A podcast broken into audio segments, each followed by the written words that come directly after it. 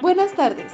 El día de hoy, en este capítulo de CPC 1991, estaremos hablando de los mecanismos de participación ciudadana con Mariana Gantiva, Karen Valentina Díaz, Ashley Paola Garzón, Sara Catalina Gómez, Daniela Gómez Iriarte y Daniela Gómez Mateus como representantes. Como lo mencionaba mi compañera Sara Catalina, estos mecanismos fueron incluidos en la Constitución de 1991, la cual fue expedida durante el mandato de César Gaviria, reemplazándola en 1886 y convirtiendo su promulgación en un hecho histórico para Colombia. Según la Constitución Política de Colombia, artículo 103, son mecanismos de participación del pueblo en ejercicio de su soberanía, el voto, el plebiscito, el referendo, la consulta popular, el cabildo abierto, la iniciativa legislativa y la revocatoria al mandato. Siendo así, iniciaremos con el referendo. Y para esto consultamos con algunos colombianos qué era. Escuchemos lo que tienen para decirnos. Bueno, el referendo pues no lo tengo muy claro, pero creo que es em, eh, algo que confirma o, niega eh, alguna ley o decreto. El referendo es una consulta popular que se le hace al común de las personas de un país, eh, básicamente para preguntarle acerca de una reforma que se quiere establecer, eh, ya sea en la constitución política o en un escenario público diferente. Un referendo es como, una convocatoria que hace el, el pueblo para que se apruebe o incluso se rechace algún proyecto de ley que estén proponiendo. Bueno, ya que nos hemos dado la idea con estas respuestas sobre qué es el referendo, ahora vamos con su definición exacta. Se define como la convocatoria que se hace al pueblo para que se apruebe o se rechace un proyecto de norma jurídica o una norma vigente. Este cuenta con diferentes características. Primero, puede ser nacional, regional, departamental, distrital, municipal o local. En segunda parte, cualquier ciudadano, organización social, partido o movimiento político puede solicitar a la registraduría ser inscrito como promotor del referendo.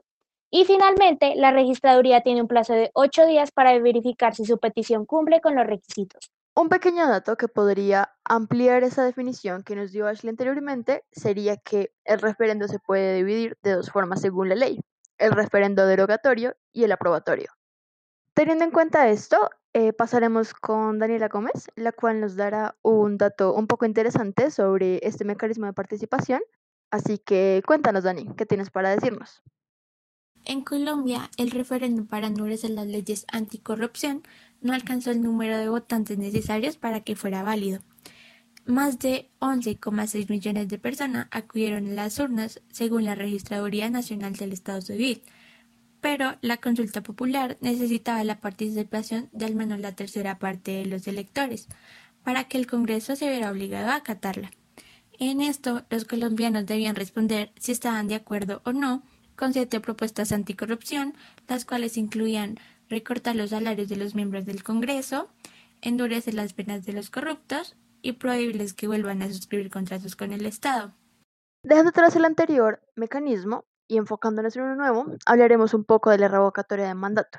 Este mecanismo es sumamente importante, ya que le da un poder bastante grande a la ciudadanía cuando se siente inconforme. Por ende, daremos paso a la siguiente noticia, la cual es un claro ejemplo de este mecanismo. Esta noticia es del 29 de julio del 2018, en Tasco, Boyacá, el primer municipio en la historia de Colombia que revoca un alcalde. Con 1.609 votos a favor de la revocatoria de Nelson Javier García Castellanos, el municipio logró el umbral de participación necesario para darle fin a su alcaldía.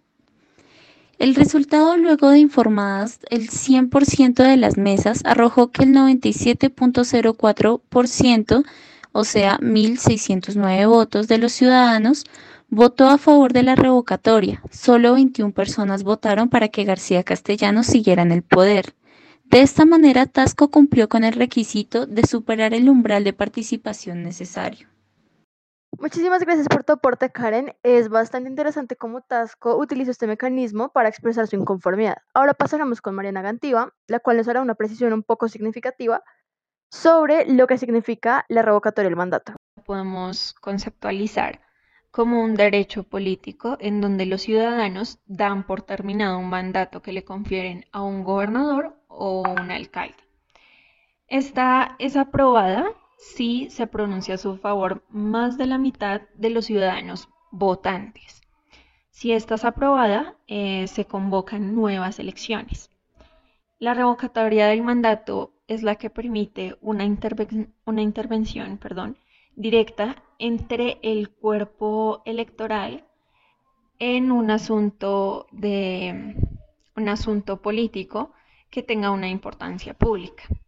Entonces, así se convierte en otro mecanismo de participación ciudadana. Partiendo de este significado, buscamos a personas del común para preguntarles qué significa para ellos la revocatoria de mandato. Sí, revocatoria del mandato es cuando un funcionario eh, elegido por votación popular eh, es destituido por un juicio popular. La gente vota en contra de él y lo sacan del cargo. La revocatoria del mandato es un mecanismo igual que el referéndum en donde se le, se le consulta y las personas opinan para que se le quite el poder a un dirigente del cual fue elegido por voto popular. Como podemos ver, este mecanismo le da un enorme poder al pueblo. Por esta razón, es necesario tener argumentos precisos y significativos para quitarle el gobierno a algún alcalde, presidente o ministro.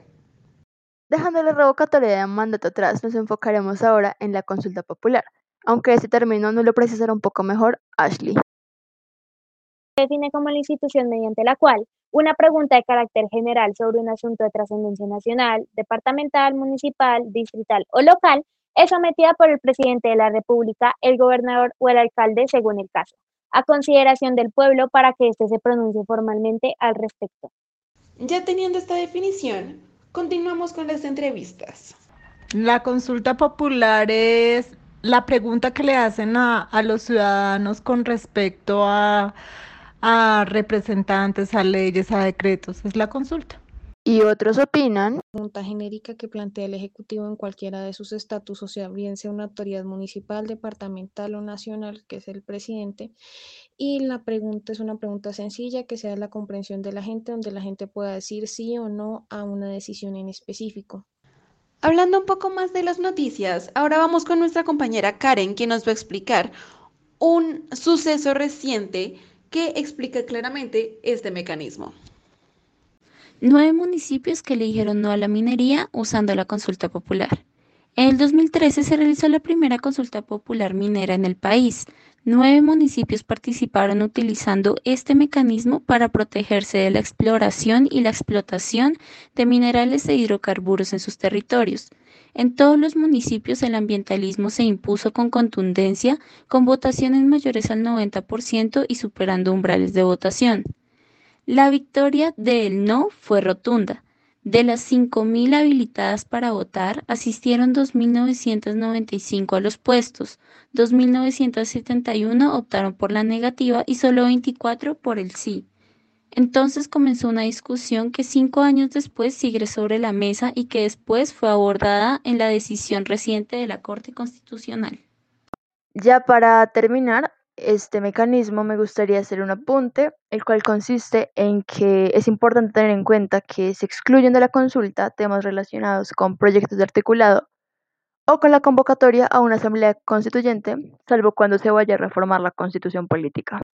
El plebiscito, como el resto de los mecanismos, es muy importante, ya que se toman las ideas del gobierno para luego someterlas a votación entre el pueblo. A continuación, nuestra querida compañera Ashley va a especificar más claramente sobre esta definición. Continuamos con el plebiscito, el cual, según el artículo 7, es el pronunciamiento del pueblo convocado por el presidente de la República, mediante el cual apoya o rechaza una determinada decisión del Ejecutivo. Ahora pasaremos a un hecho bastante significativo para el país que se dio ya hace un tiempo, pero Daniela Gómez exponerá un poco más en este. El 2 de octubre de 2016, más de 6 millones de colombianos votaron no al plebiscito por la paz. Los resultados fueron muy reñidos, ya que el no se impuso con el 50,2% contra el sí, que fue el 49,7%, lo que consideró que el gobierno dijera que iba a continuar con el proceso y pidió un pacto nacional con las fuerzas políticas a favor de este acuerdo. Teniendo en cuenta esto, nos gustaría conocer un poco la percepción que tienen los colombianos. El plebiscito es una votación que se hace para aprobar alguna ley o algo que le interese al Estado. mecanismo que usa el presidente para poner al pueblo a aceptar o no una ley que dictó el gobierno. Ya para concluir, podemos obtener de este un futuro más prometedor para el país, donde en todo sentido la comunidad tiene voz para decidir qué es mejor o no. Para dar continuidad con el siguiente mecanismo, queremos iniciarlo con esta noticia. El siguiente a tratar es el cabildo abierto. Esta noticia es del 30 de agosto del 2019. Segundo cabildo abierto del POT, alcalde Peñalosa le responde a la ciudadanía. Luego de escuchar el pasado 30 de agosto por más de 14 horas las inquietudes ciudadanas sobre la propuesta del nuevo plan de ordenamiento territorial, el siguiente viernes el mandatario de la ciudad dio respuesta a las observaciones de la ciudadanía de una segunda jornada. Para el primer encuentro se inscribieron para intervenir más de 460 personas, lo que lo convirtió en el cabildo abierto más grande que se haya realizado en la capital. Los jóvenes fueron protagonistas durante la primera jornada y expresaron su respaldo a la propuesta POD, pues consideran que esta busca un desarrollo organizado y equitativo para la ciudad. Muchas gracias Karen por esta grandiosa noticia. Ahora damos inicio a lo que sería la entrevista de este mecanismo. Un cabildo abierto es una reunión que congrega a los consejos del distrito, del municipio, a las JAL, al gobernador, al alcalde de una localidad o una ciudad y también tiene la participación ciudadana y tiene como objetivo discutir asuntos que competen a toda la comunidad.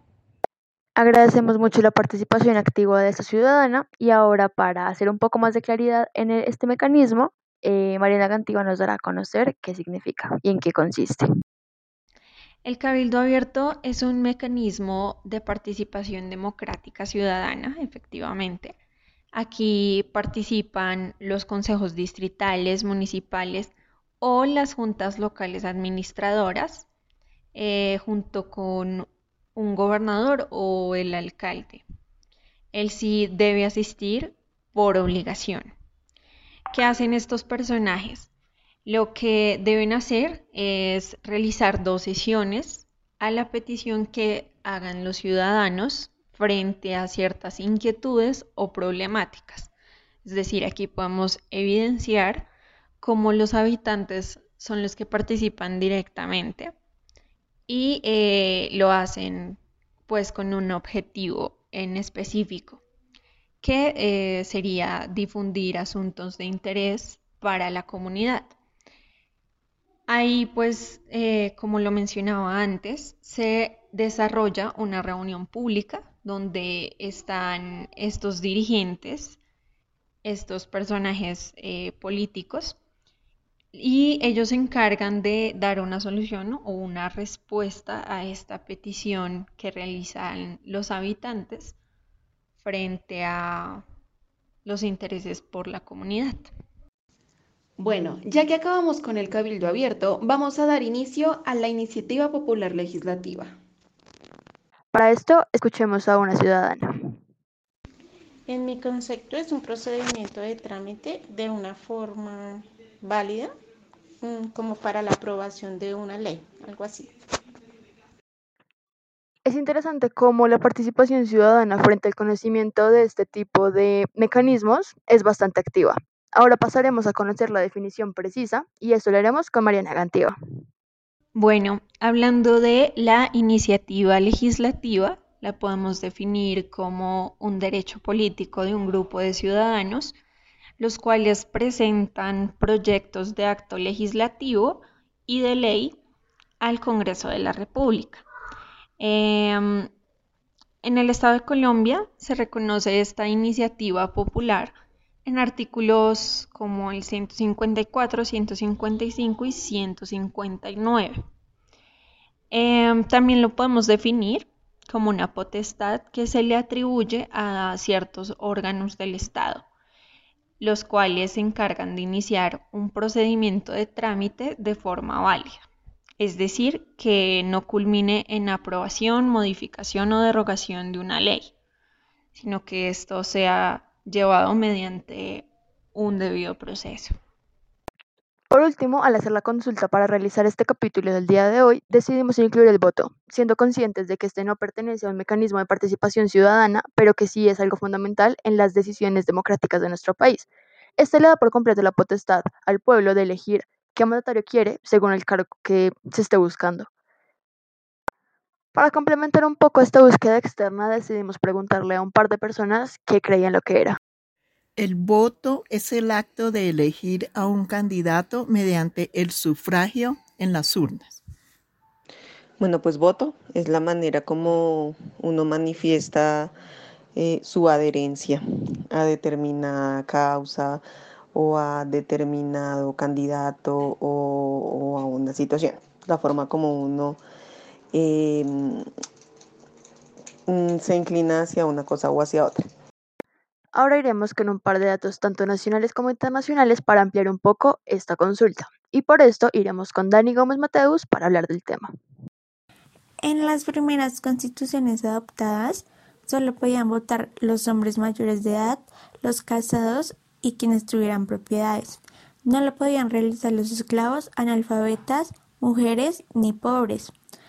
Hasta la constitución de 1863 y la de 1886 que definió que para votar también era necesario saber leer y escribir y tener ingresos anuales de más de 500 mil pesos.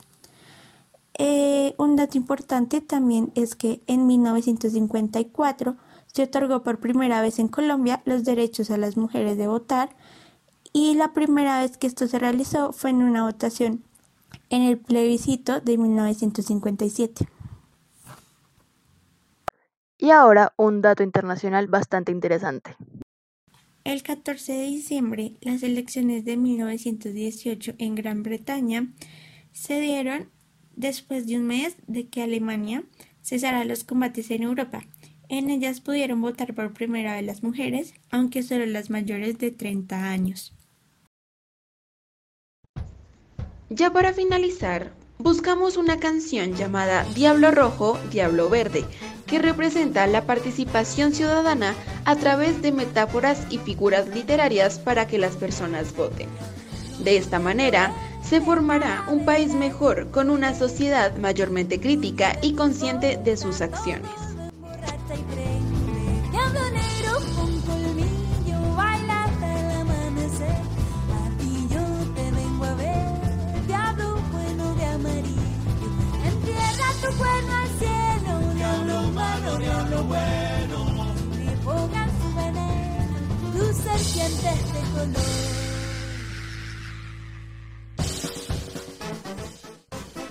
Por último, nos gustaría dar a conocer y aclarar qué fuentes eh, periodísticas, gubernamentales y documentos universitarios nos remitimos. Primeramente, a las fuentes periodísticas utilizamos El Espectador, Semana, El Heraldo, National Geographic y BBC como fuente.